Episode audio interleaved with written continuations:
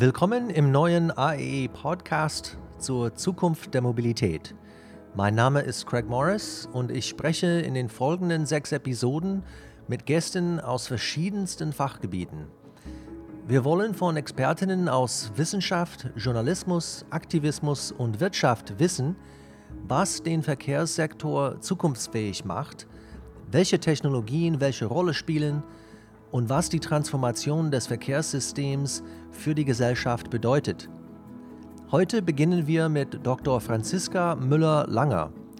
Sie leitet den Bereich Bioraffinerien beim Deutschen Biomasseforschungszentrum DBFZ. Und sie hat in letzter Zeit einiges zu den Klimazielen im Verkehr veröffentlicht.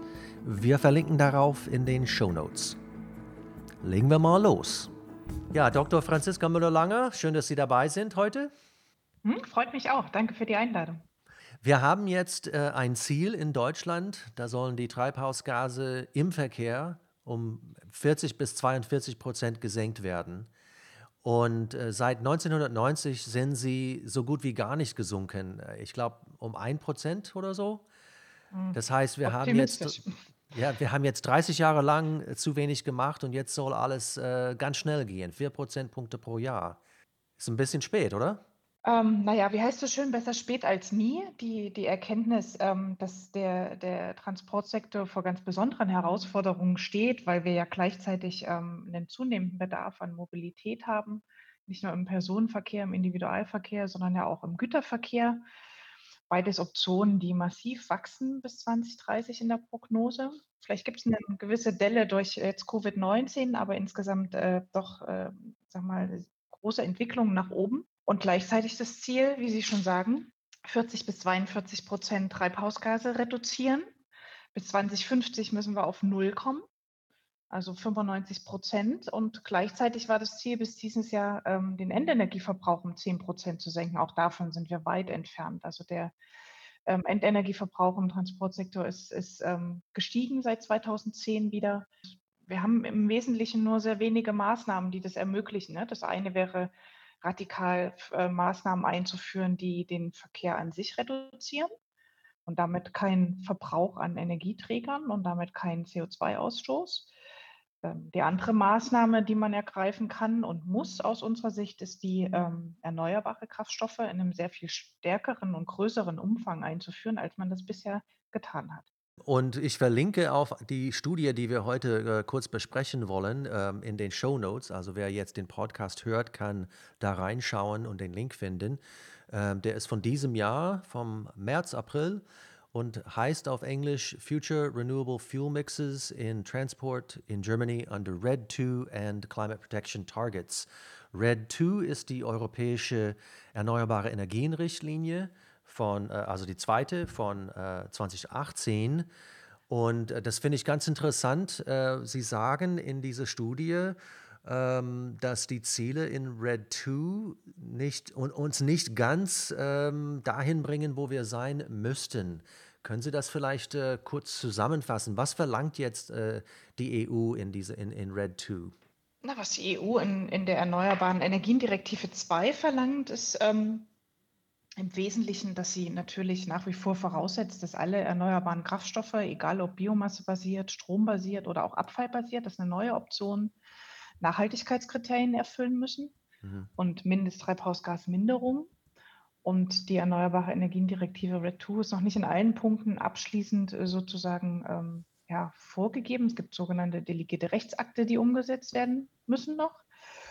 Und das ist die Herausforderung, vor der nicht nur Deutschland stehen, sondern auch die ähm, EU-Mitgliedstaaten. Die RED2 muss bis ähm, Sommer 2021, also noch ein Jahr haben wir Zeit, umgesetzt sein in, mhm. in nationale Regelungen. Und da gibt es äh, sozusagen einen Katalog, der ähm, den Mitgliedstaaten Handlungsanleitungen mitbringt, ja, auch mit Minimal- und Maximalgrenzen, der dann umzusetzen ist.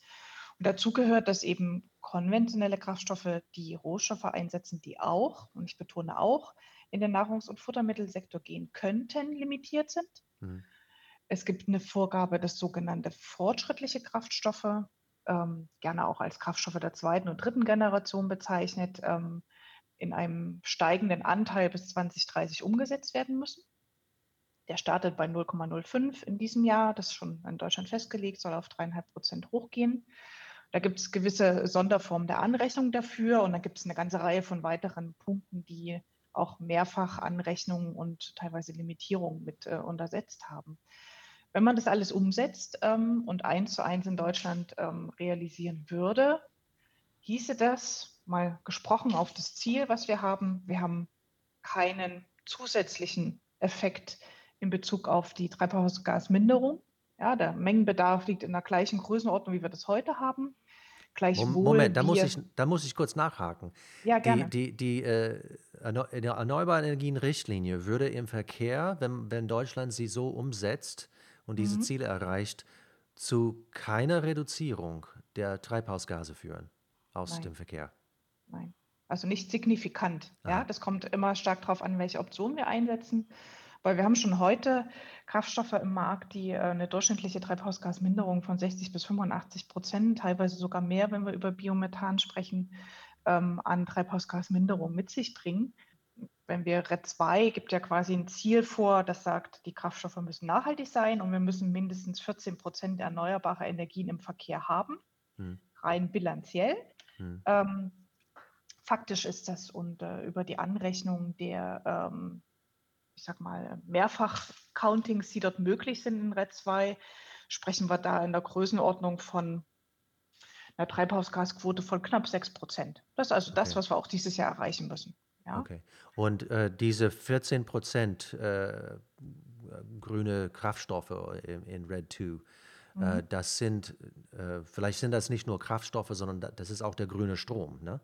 Genau, da geht natürlich in dem sehr hohen Anrechnungsfaktor ähm, Mhm. auch der ähm, Anteil von Elektromobilität mit ein, der hier eingerechnet werden kann. Okay. Ja, äh, was müsste Deutschland dann tun, um diese doch recht große Lücke zu schließen?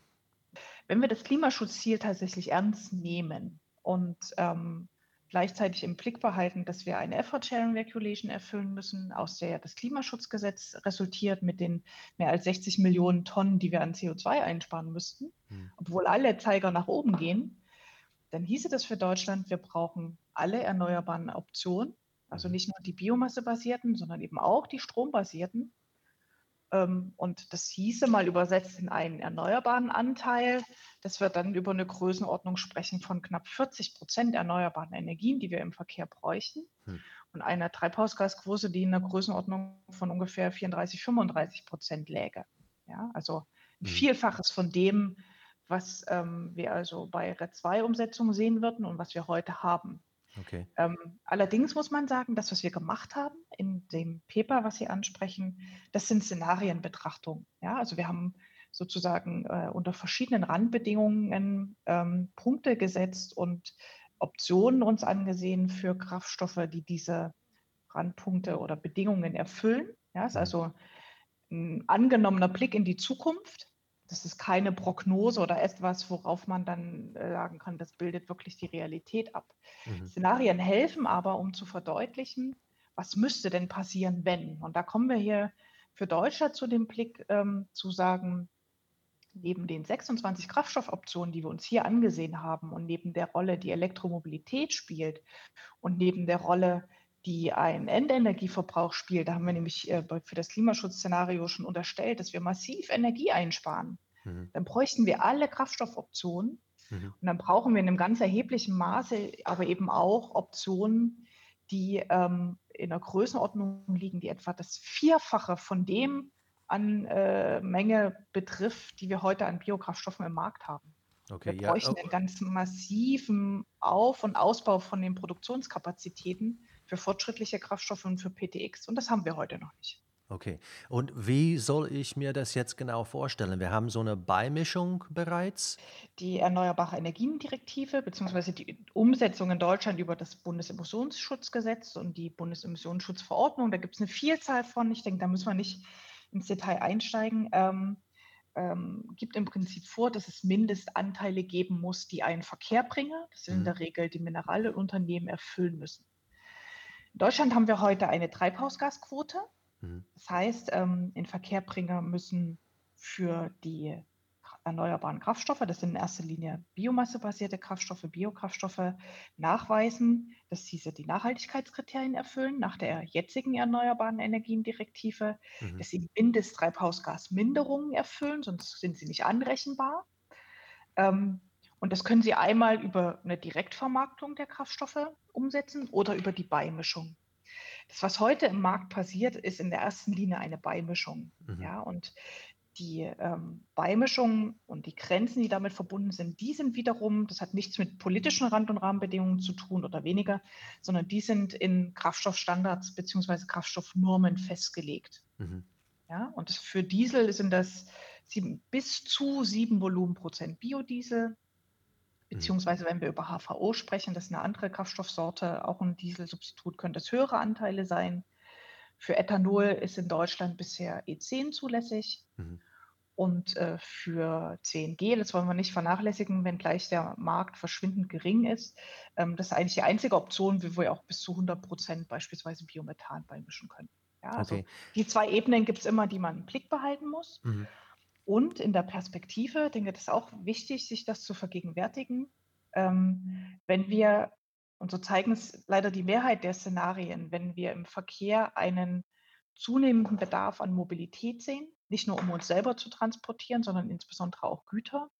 Ähm, und das mit einem zunehmenden Energieverbrauch verbunden ist, ähm, heißt das, wenn ich einen größeren Anteil erneuerbarer Energien und erneuerbare Kraftstoffe, wie gesagt, egal ob Biomasse oder ähm, strombasiert, ähm, implementieren möchte, dass ich mir früher oder später auch Gedanken machen muss, ob das zu den heutigen Kraftstoffstandards und Normen kompatibel ist. Weil ich Genau, eben diese also, sogenannten Blend Vaults habe. Ne? genau, also irgendwann muss ich, glaube ich, äh, den Motor ein bisschen anders machen. Wir können ja nicht äh, nahtlos von 10% auf 40% äh, gehen, wenn, wenn das nur Beimischung ist. Äh, wie soll ich mir das jetzt vorstellen, dass äh, ähm, natürlich mehr E-Fahrzeuge mit Grünstrom tanken, ähm, aber müssen, müssen wir dann äh, mehr rein Biogasfahrzeuge haben oder wie soll das jetzt funktionieren?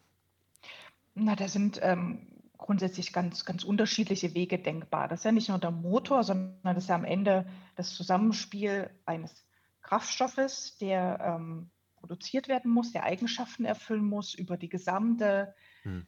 Bereitstellungs- und Tankinfrastruktur und dann natürlich das Fahrzeug selber. Ja, mhm. und das ist am Ende kann das nur ein Zusammenspiel sein, wo eine ganze Reihe von Faktoren eine Rolle spielen. Das Fahrzeug ist ja nur eine Komponente. Ja, mhm. und das muss man sich sehr genau angucken, wie weit man sozusagen mit den Beimischungen auch für moderne, aber eben auch Bestandsfahrzeuge, und das darf man nicht vergessen, bei all den Ambitionen ähm, im Elektromobilitätsbereich, der äh, zweifelsohne eine wichtige Säule im Verkehr sein wird, haben wir ja noch in einem erheblichen Umfang Bestandsfahrzeuge im Markt, auch die nächsten 20 bis 30 Jahre. Ne? Mhm. Und das werden Verbrennungsfahrzeuge sein, nicht nur im Pkw-Bereich, sondern insbesondere im Bereich ähm, des, des ähm, Güterverkehrs, ähm, insbesondere Schwerlastverkehr äh, und, und ähm, Langstreckenverkehr. Das wird man auch bis auf weiteres nicht äh, ohne größere Herausforderungen elektrifizieren können. Und dafür brauchen wir Kraftstoffe. Kommen wir dann äh, eben zurück zu diesen äh, 26 Optionen äh, für Mhm. Biokraftstoffe, wobei man da auch sagen muss, der 27. ist der Grünstrom. Also Strom ist in den 26 gar nicht dabei. Ne? Ähm, das sind sehr viele. Und die funktionieren jetzt alle oder brauchen wir da noch Forschung oder? Wir haben eine Reihe von Kraftstoffoptionen, die Diesel substituieren, die Otto-Kraftstoffe substituieren und Gaskraftstoffe. Mhm. Und die kann ich durch ganz unterschiedliche Produktionsrouten bereitstellen. Ne? Und diese Produktionsrouten für die Kraftstoffe, die haben einen unterschiedlichen technischen Entwicklungsstand.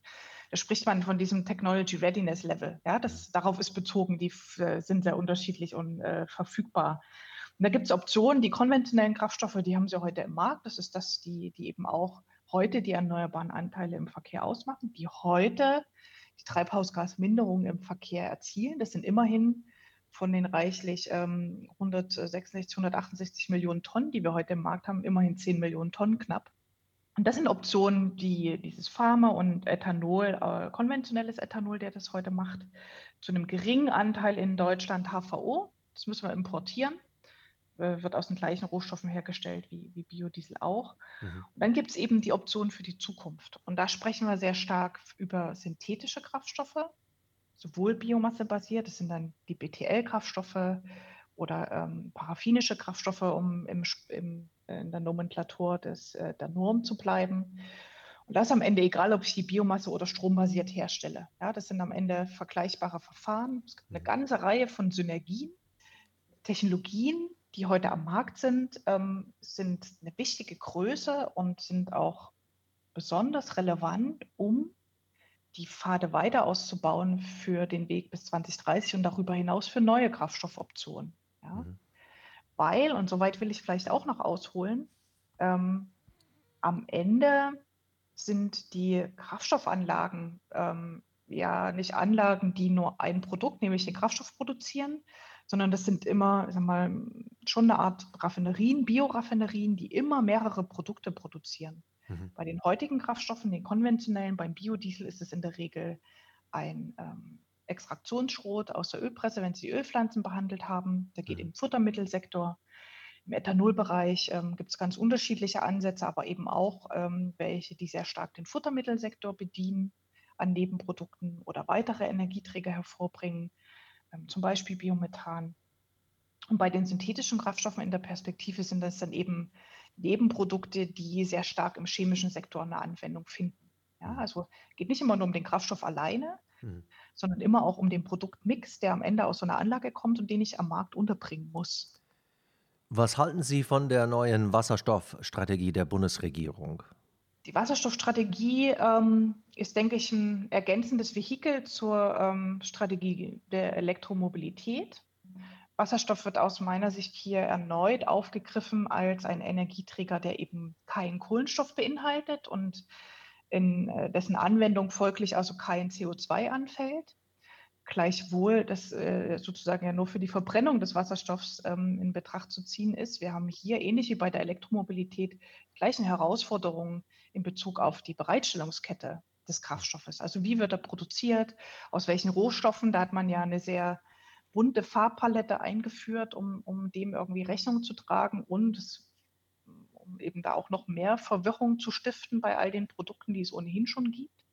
Und dann ist Wasserstoff ja nicht nur ein ähm, Energieträger, den ich direkt verbrennen kann, ich kann ja auch weiterverarbeiten. Wenn Sie am Ende zu synthetischen Kraftstoffen kommen wollen, ganz gleich, welche CO2-Quelle Sie nutzen und ob Sie ähm, eben auch Biomasse integrieren oder nur erneuerbaren Strom über den Wasserstoff, ähm, auch da brauchen sie Wasserstoff, den sie eben integrieren können oder nutzen können, um Kraftstoffe auch herzustellen. Ja.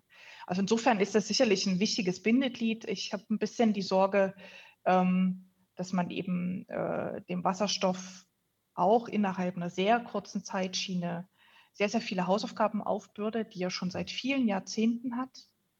Ähm, als ich meine Karriere als Wissenschaftlerin begonnen habe im Jahr 2003, 2004, ich die Ehre, involviert zu sein in eine äh, Untersuchung für die Europäische Kommission fürs GRC damals. Es nannte sich Hydrogen Economy 2030. Mhm. Vieles von dem, was wir heute erneut diskutieren, haben wir uns damals auch schon angesehen. Viele Dinge von dem, was wir uns damals in Bezug auf Biomasse angesehen haben, können wir uns heute jetzt nochmal ansehen und gucken, was sich da im, äh, sozusagen getan hat. Also ich sehe es als eine Chance, insgesamt mit den Kraftstoffen weiterzukommen. Ich sehe es aber auch die Wasserstoffstrategie, insbesondere mit Link zum Verkehr, auch das ist nur ein Teil der Lösung. Ja, also weder Elektromobilität alleine noch Wasserstoff alleine werden, werden hier das Ganze auch, sag mal, zu einer Verkehrswende verhelfen. Das halte ich für viel zu ambitioniert, auch im Sinne der, der Zeitschienen, die wir hier zur Verfügung haben. Wir werden da alle Optionen und Maßnahmen brauchen, die wir irgendwie vernünftig umsetzen können. Und da müssen wir realistisch sein, auch in der Debatte, um Wahrscheinlichkeiten und um was sind vermeintlich Optionen, die mehr Vor- als Nachteile mit sich bringen, ähm, äh, als dass wir die Optionen gegenseitig ausschließen. Und da muss ich äh, leider feststellen, dass das in der öffentlichen Debatte sowieso, aber auch in der politischen Debatte rund um die Umsetzung der R2 nach wie vor viel zu sehr ein Thema ist. Ne? Dass wir ganz viele Optionen, insbesondere die biomassebasierten Optionen von verschiedenen Gruppen per se nicht gewünscht sind. Ähm, gleichwohl die Erkenntnis da ist, dass wir dringenden Handlungsbedarf haben und äh, man manchmal der Eindruck entsteht, dass man den Blick dafür verliert, dass die Nachfrage nach Mobilität trotzdem da ist. Ne? Und dass die Alternative von dem, was wir alles nicht wollen, ist dann, dass wir weiterhin fossile nutzen. Hm. Und ähm, da liegt mir dann oft auf der Zunge und häufig sage ich das auch, für wie nachhaltig halten wir jetzt die Fossilen, wenn wir alles andere nicht wollen, wohl wissen, dass es nicht die besten Optionen sind. Ja? Technologien kann ich nur im Feld entwickeln. Das heißt, ich kann sie nur entwickeln, wenn ich sie mal baue und wenn sie ähm, die einzelnen Technologieentwicklungsstufen durchlaufen, also diese sogenannten äh, Techno Technology Readiness Level, ja, die also gibt ja eine Innovationskette, die fängt von der Idee an, dann baue ich eine kleine Anlage im Technikum, dann baue ich eine größere Anlage im technischen Piloten, dann gehe ich in eine Demonstration und skaliere die Anlage eigentlich nach oben. Mit all den Erfahrungen, die ich dann mache, nicht nur in Bezug auf Anlagentechnik, sondern auch äh, um ein, sag mal, eine Situation zu schaffen, die ein ähm, wettbewerblichen Betrieb einer solchen Anlage, also einen kommerziellen Betrieb ermöglichen. Ja. Und das kann ich aber nur machen, wenn ich Anlagen baue und nicht auf dem Papier. Wir sprachen vorhin von 26 äh, Treibstoffoptionen. Äh, wie viele davon sind jetzt bereits auf dem Markt und äh, bei wie vielen müssen wir noch äh, Forschung betreiben? Und da haben wir natürlich die Option, die wir weiterentwickeln können. Das ist das Biodiesel Pharma, aus, aus Raps ist das im Wesentlichen äh, hier in Deutschland, äh, international natürlich auch aus, aus Soja und aus ähm, Altspeisefetten, sogenannten Jukos.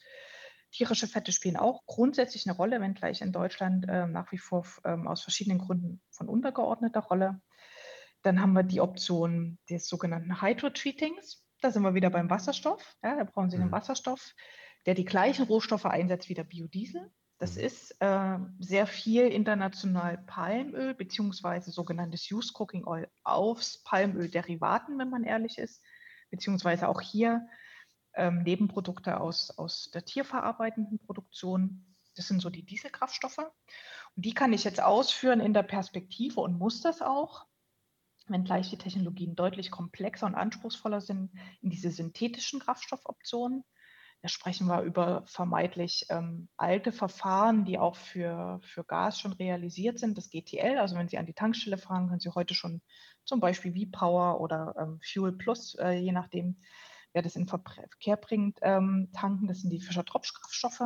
Da können Sie Diesel draus machen oder auch Benzin, eher würde man da einen Diesel draus machen. Dann gibt es die Otto-Kraftstoffe. Da sprechen wir über, in erster Linie über die Anwendung von Alkoholen beziehungsweise ähm, äh, Ethanol, was ich heute schon habe, bis E10. Mhm. Ja, das wird auch, auch aus unterschiedlichen Rohstoffen hergestellt. International ist es ähm, Zuckerrohr insbesondere und Mais, wenn wir nach Amerika, Lateinamerika schauen. In Europa ist es im Wesentlichen ähm, stärker basiert aus Getreide oder aus Zuckerrübe, wobei die Anteile zurückgehen, teilweise auch aus Reststoffen schon. Mhm. Und bei Ethanol gibt es zum Beispiel eine ganze Reihe von F&E und ähm, wir hoffen, dass sie die weitere Anlagen auch kommerziell erfolgreich sind, die eben ähm, Lignocellulose einsetzen, also beispielsweise Stroh. Im skandinavischen Raum wird auch über Holz nachgedacht, ähm, das aufgeschlossen wird und dann eben auch zu Ethanol verarbeitet werden kann.